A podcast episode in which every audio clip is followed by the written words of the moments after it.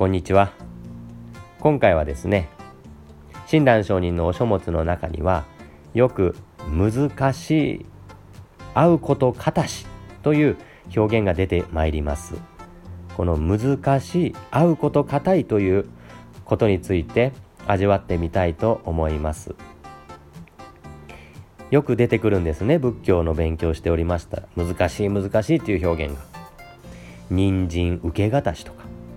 人間に生まれるっていうことは生まれがたいんですよとか仏教聞きがたし仏教を聞くこと硬いんですよっていう表現。ああ偶勢のご縁多少にももう愛がたく阿弥陀さんのご縁にをいただくというのはいただきがたいんですよ。真実の上心奥行にも得がたしどれだけ長いほど時間を過ごしても阿弥陀様のご縁を喜ぶ心をいただくということは難しいんだよといろんなところにですね会うことかたし難しいという表現が出てきます。本願寺第三代宗主の覚如上人というお方が書かれたお書物で法音公式というお書物がございます。その中にもですね難しいという表現が出てきます。弟子自然の糸筋の端にたまたま南部人参の針を貫き航海の波の上に稀に再度仏教の浮き木にあえりというところがあります。弟子自然糸筋の端にたまたま南部人参の針を貫きというのは糸をですね雲よりももっともっと高いところから一本の糸を垂らして地上に置いてある針のあのちっちゃい穴にですね糸が通るよりも人間の境外をいただくということは難しいんだということであります。だって近いところでですよ糸を針の穴に通そうと思っても難しいじゃないですか。唾をペッペッペッペッとつけましてもう固めにしてですねあーっとやっと通るぐらいで。1メートルでも糸と針を離したら通りませんね。しかし雲よりも高いところから糸を垂らしてその糸が針の穴の中に入るよりも人間の境外っていうのは受けがたいって言われるんです。まあすごいことですね。確かに考えてみたらそうです。父と母が結ばれなければ私は生まれることはなかったんです。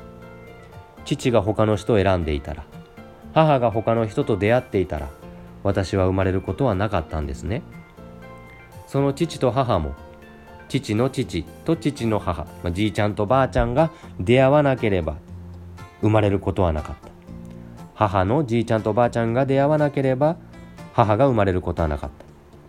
そのまたじいちゃんとばあちゃんもそのじいちゃんとばあちゃんの父ちゃんと母ちゃんが結ばれなければ生まれることはなかったんです。そのじいちゃんとばあちゃんもそのじいひじいちゃんとひいばあちゃんも。その一人でも違う人と出会っていたら違う人と結ばれていたのであれば私という人間は今ここにおらんわけですね。しかも父と母が結婚したとしても他の日に結ばれていたのであれば私は生まれてません。兄弟がいるっていうことはそういうことですね。同じ人が結婚しても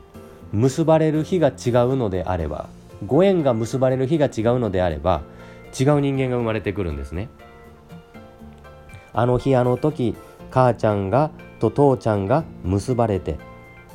しかも母ちゃんと父ちゃんもそのじいちゃんとおばあちゃんが結ばれなければという考えていきましたらとんでもないほどのご縁が重なって今私が生まれとるわけで難しい。人間の境外をいただくことってのは難しいというのが針を。は糸をですね。針の穴に通す。とんでもない。遠いところから糸を通すよりも難しいんだっていうふうに教えてくださるんですね。そして航海の波の上にまれに再度仏教の浮き木にあえり。というのは広い海の上に一つだけ浮き木、まあ、木がですね浮いておるわけです。その木にちっちゃい穴が開いとるわけですね。そして海の中には1匹の目の見えない亀が泳いでおりましてその亀さんが100年に一遍だけ海の上に顔出しに来るんです。その時にちょうどその1本の木と亀の頭ががですねぶつかってその亀の頭が木のちっちゃい穴の中に入るよりも仏法は相方しって言うんです。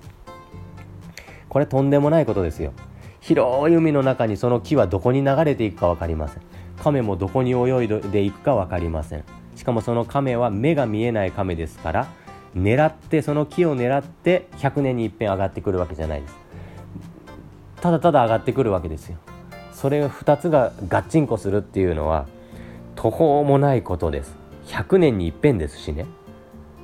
それよりも我々が仏法に合うというのは難しいんだというふうにおっしゃるわけですね。この難しいという表現は言葉の通り難しいという意味もありますけれどももう一つ意味がありますね。例えば東大東大っていうのは難関最難関日本で最も難しい大学と言われておりますが東京大学を受ける方にですね東京大学難しいじゃろって言った時はその言葉の通り難しいという意味ですけれどももし東京大学を受かった人に対して東京大学難しいんでしょ？って言ったのであれば言葉通り難しいという意味もありますけれどももう一つですねあんたすごいねという意味もあるじゃないですかよかったねあんたすごいねという意味もありますね。人参受け方し。今すでに浮くなんですね。これは難しいという意味もありますがあなたよかったね。すごいことだよとおっしゃってくださっているんです。仏法を聞き方し。今すでに聞く。あんた仏法に出会えてよかったね。とんでもないことだよっておっしゃってくださるんですね。確如上人の法音公式の中も先ほどの言葉の続きがここに祖師上人親鸞様ですね。の華道によりておかげで法蔵院にの本税を聞く歓喜胸に満ち活合肝に銘ずと続いてまいります。その難しい中会うことが難しかった中親鸞上人のご苦労のおかげによりまして会うはずもなかった仏法に今会え会えており合わすはずもなかった手を今合わせており唱えるはずもなかったお念仏が今私の口から出ておりますって。おっしゃるわけですね。よかったね。すごいねって。教えてくださるんですね。今何気なく合わせている手でありますけれども。何気なく唱えているお念仏でありますけれども。その背景にはとてつもないほどのご縁がたまたまのご縁が重なり重なり重なり続けているんですね。親鸞上人がおっしゃる難しい会うこと形しというのはよかったね喜んでいこうねという意味でもあったのでした。